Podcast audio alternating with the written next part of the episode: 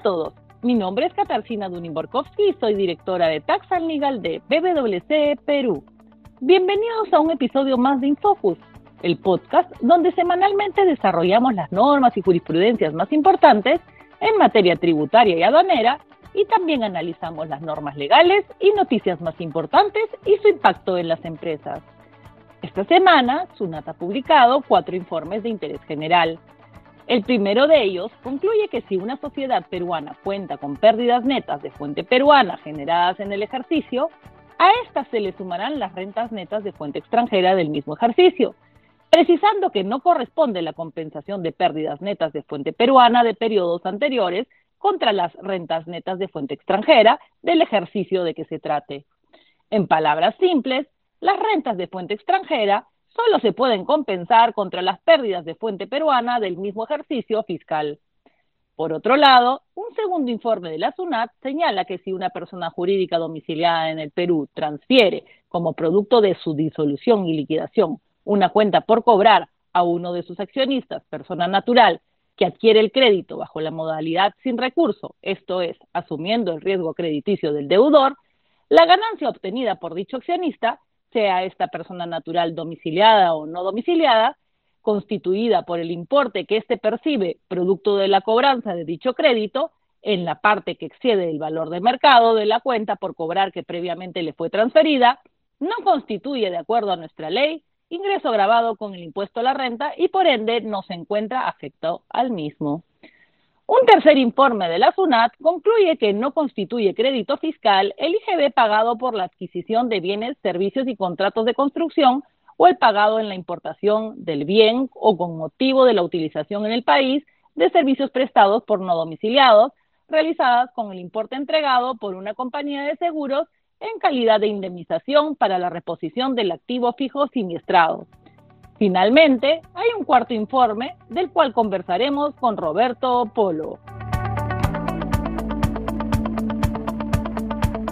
Hola Roberto, hace unos días ha circulado un informe de la SUNAT que se pronuncia respecto de algunas consultas que se le formularon a través de un gremio en relación a la deducción de gastos por intereses. Expresamente se le consultó a la SUNAT si el concepto de renta neta, incluido en la definición del eh, evita eh, para efectos eh, del cálculo máximo de intereses a deducir, como sabes es el 30%, si podía ser negativo. Y también se le preguntó en relación a cuál era el tratamiento de los intangibles. Quisiera que nos comentes un poco en relación a las conclusiones de este informe y saber cuál es tu opinión respecto de las mismas. Gracias, Kitty.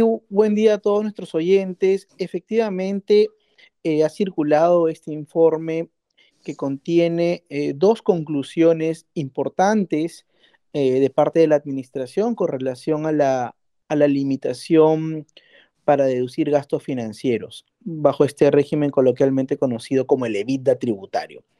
La primera de ellas, creo yo que al menos de forma directa no ha respondido la consulta que tú nos comentas.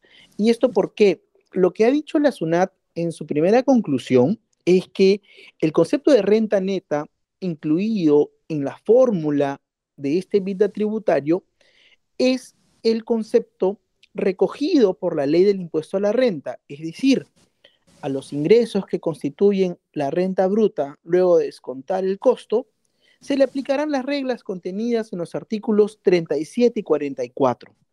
¿Qué implica esto? Cuando uno revisa de forma sistemática la ley del impuesto a la renta, se podrá percatar que estos artículos 37 y 44 están en el marco de la determinación de la renta neta de tercera categoría.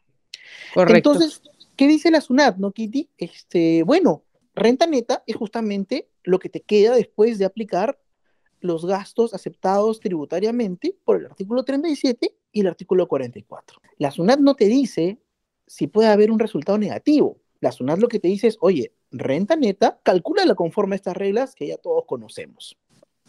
Por eso creo yo que al menos directamente no te ha respondido la consulta.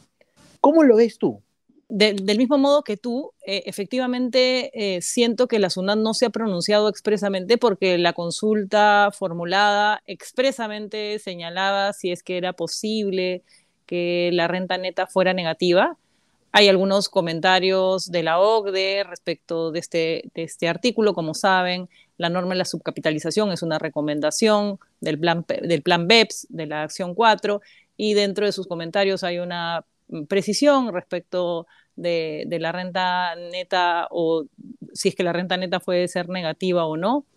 Desde mi punto de vista, efectivamente, la SUNAT sí ha resuelto correctamente, es decir, renta neta es el concepto que, que tú señalas y que nunca podría ser negativo, a lo sumo podría ser 0.00001, ¿no? Tampoco podría ser cero, siempre va a ser positivo, ¿no? Va a tener que ser un número o una décima mayor que, cero, ¿no? Y la preocupación que teníamos era, dado que la fórmula de Levita es la que determina el límite de los intereses, el 30% de la fórmula que, se que resulta de aplicar a levita tributaria es el límite de los intereses. Claro, si la renta neta sería negativa, podíamos empezar de negativo en ese valor, ¿no? Porque como recordarán nuestros oyentes, la, el levita tributario es la renta neta eh, luego de descontar las pérdidas, eh, sumando las amortizaciones, las, eh, las depreciaciones y los intereses netos.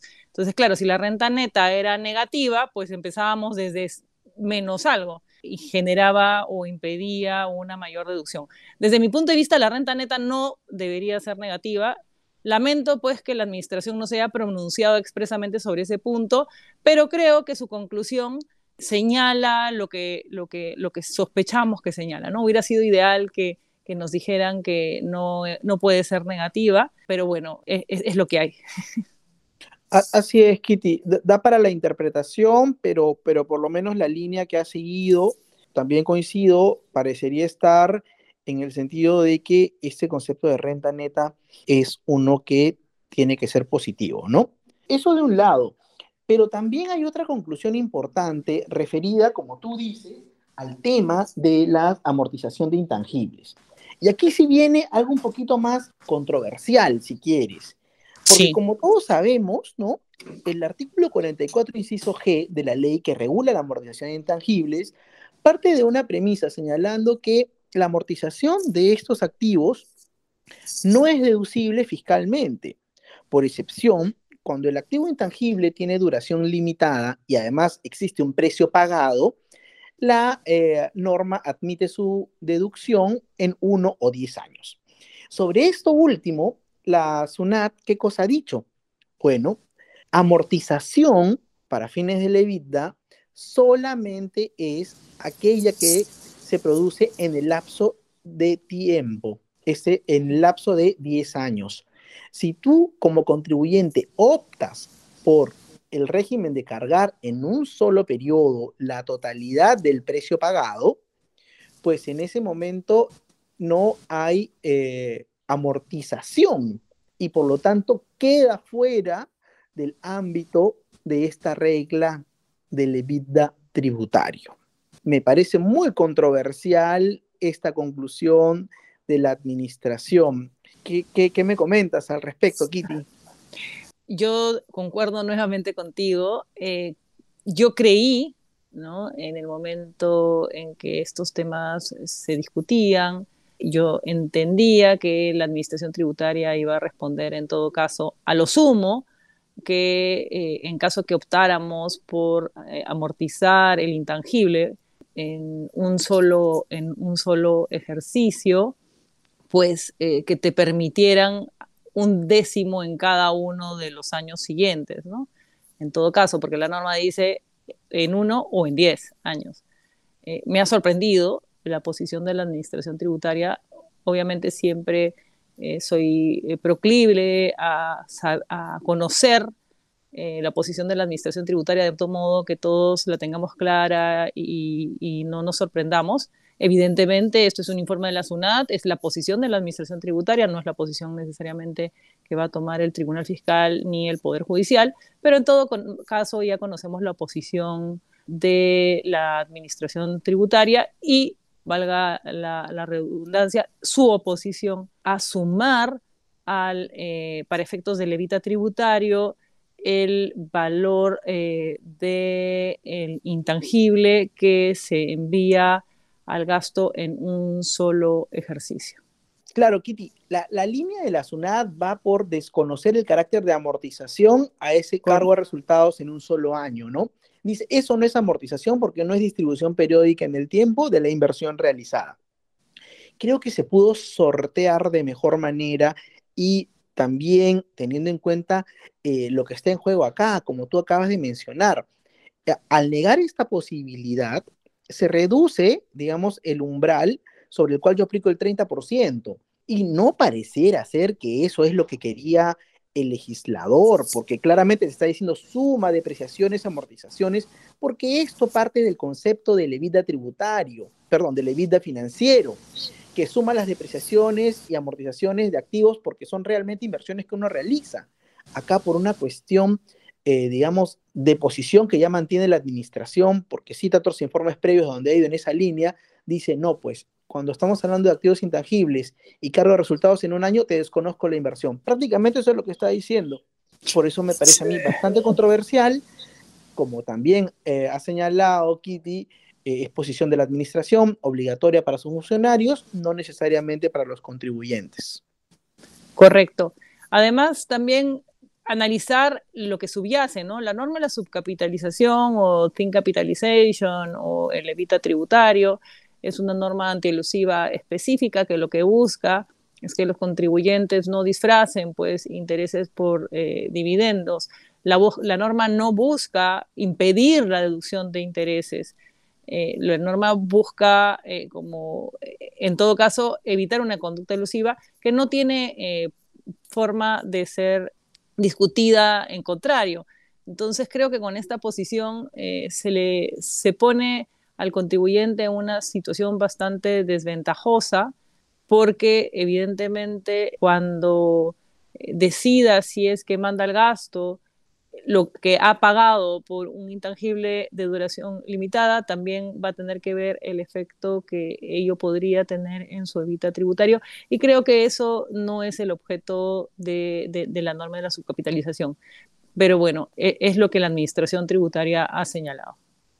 Totalmente de acuerdo contigo, Kitty. Estamos ante un nuevo problema originado por, por esta interpretación de, de la administración y y ahora lo que yo me pregunto también es, ¿cuándo nosotros dejaremos de estar de acuerdo en algo? Porque hasta ahora en todas las entregas que tenemos de ese podcast terminamos coincidiendo, Kitty.